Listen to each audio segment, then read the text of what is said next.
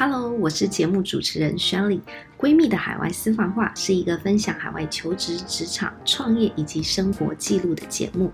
如果呢，你计划海外求职，或者是在海外生活，想要来一点正能量，甚至开始自己的创业计划，都欢迎收听本节目哦。希望我们的陪伴能让你变得更有力量。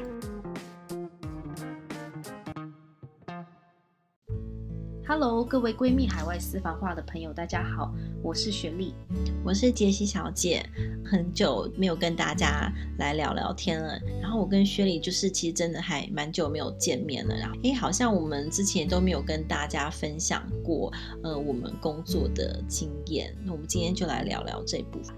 对，我们今天就想跟大家分享一下我们过去在海外工作的一个经验。你可以先分享一下你的吗？我毕业之后，其实第一份工作是个台商。那因为工作关系，常常可以有机会就是到上海出差。那后来也因为因缘际会，就到了印尼，还蛮特别的地方。然后这是一个呃纸的产业，然后我在那边是担任像行销啊、公关的工作。然后之后就是一直在外商工作嘛。然后直到最近这一年多，我换到了一个。台商呢，主要是负责亚太地区的行销，所以常常会办一些研讨会啊、记者会等等。那我这边呢，其实跟 Jessie 都是在行销领域，然后也都是在科技公司工作。那其实我第一份海外工作，其实是从呃，我从伦敦念完书之后。第一站是在呃香港，然后在香港呢，我大概工作了快三年的时间，主要也是做行销相关的呃部分。那当时因为这个香港它是亚太的一个办公室，所以我们常常有机会是跟亚太不同地区的人有沟通。那在这个过程当中，其实因为呃香港跟中国的一个距离相对来讲是比较近的，所以我常常也会到那边呃出差。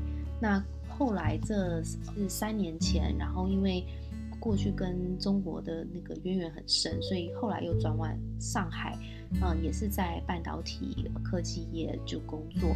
那同样的，我也是在亚太地区，所以嗯，有更多的机会，就譬如说到嗯韩国啊，还有自己的故乡台湾出差，然后办活动，还有一些呃记者会的部分。那我觉得这一段旅程对我来讲，其实是蛮蛮开心的，因为不只是工作，其实在生活上也获得非常的多。其实也想听听 Jesse，你觉得在海外呃就工作这段时间，你有没有一些比较有趣的经验？嗯、呃，这边我想跟大家分享，就是我在印尼有一段非常特别的工作经历。我想要聊的就是之前。嗯，在印尼工作，我觉得非常有趣的就是，因为它这个公司是纸业嘛，那大家对于指这个产业可能就觉得它是在破坏地球啊，滥砍森林，所以公司为了做一个形象的影片，我们就是呃特别找了那个澳洲的奥美公关，那他特别来到印尼，就是呃空拍我们的森林，那所以也因为这样，所以有机会上直升机，直升机一起去跟他们做空拍。那同时，也公司有找了一些呃当地的农民啊，教导他们如何谋生，譬如说教他们怎么样捕鱼啦，怎么样种一些蛇皮果啦。那我们也拍了一些纪录片，我觉得是呃很特别的一个经历。嗯，那你觉得在海外工作这段时间有没有一个最大的一个收获啊？因为我觉得其实像在海外工作，因为像现在我跟很多亚太地区不同国家的人有接触嘛，嗯、那我觉得很有趣的是，就是不同的国家的人其实常常会有不同的想法跟不同的思维，所以当你在面对同一件事情的时候，你可能必须知道说你不能以同一个角度来看待同一件事，所以你会被训练的，嗯，会更有包容力。那像你呢？你觉得你有没有什么不错的收获？其实我觉得我最大的一个收获是自己的一个独处能力，嗯、因为以前在比如说在台湾啊，基本上你周遭有很多你的家人还有朋友，随时都可以帮助你。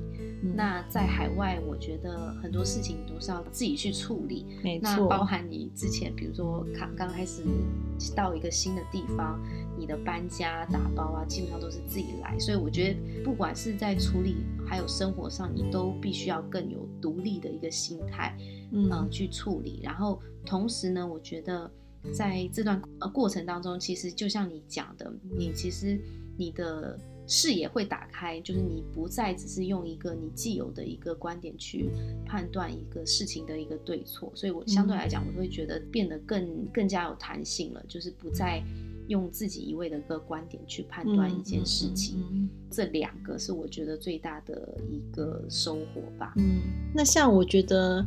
其实，当你要去海外工作的时候，你必须可能很清楚，要了解当地的一些风俗民情啦、治安等等。所以，像在我当时去印尼定居之前，我们又找了认识的朋友询问，哎，譬如说可能住在哪一区啊比较适合，然后听听当地的人的建议。那像当时他们是跟我说，哎，像当地人都会觉得华人是比较富有的嘛，所以他们就建议我说，像一个人女生，尤其是女孩子，就是不要一个人走在。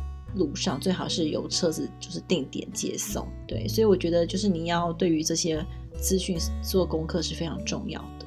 嗯，就是要有更好的一个观察力，然后在事前其实要了解这个地方的一个风俗民情，还有一个生活习惯。我觉得对于你去适应当地的生活是很有帮助的。其实我蛮同意这个观点。尤其就是如果你在当地可以结交一些当地的朋友，其实对于你认识这个新环境是很有帮助的。没错。就比如说我在就是刚到中国的时候，其实呃六日会跟一些当地的朋友或者同事一起出去。嗯。那其实在这个过程当中，其实。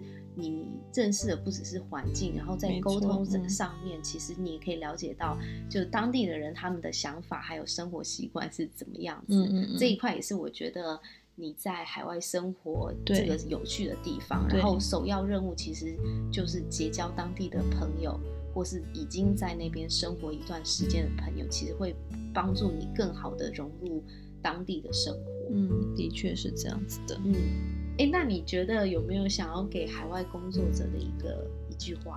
像我觉得到海外工作的话，或是你经常有机会在海外工作的话，你可能跟你的家人或者在台湾的朋友相处的时间是相对变少啊，所以你可能要更懂得如何去经营这块关系。所以当你们在在相聚在一起的时候，呃，必须要更好好的珍惜，然后经营这段关系。我觉得这点是蛮重要的。对我来讲，其实，在海外工作，当然享有更多的一个自由。那在享受自由的同时，其实也要更勇敢、更独立。这就是呃，反映我刚刚前面提到的，就是你在一个适应新环境的一个过程，你总是会觉得，嗯、呃，万事非常的起头难。但是当你实际开始去做了之后，其实你自己的自信心，还有你对自己的一个认可度，我觉得也会相对提高。